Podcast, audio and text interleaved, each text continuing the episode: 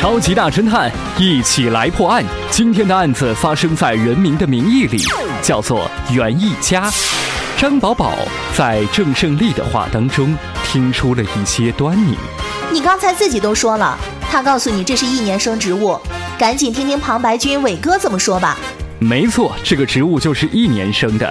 一年生的植物寿命只有一年，它的全部生命现象，包括发芽、生长、开花、结果、死亡，都会在一年之内出现并且结束，所以它绝对不可能年年开花结果。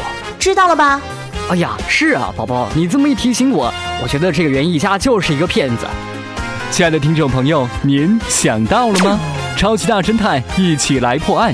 今天的节目就是这样，下期再会。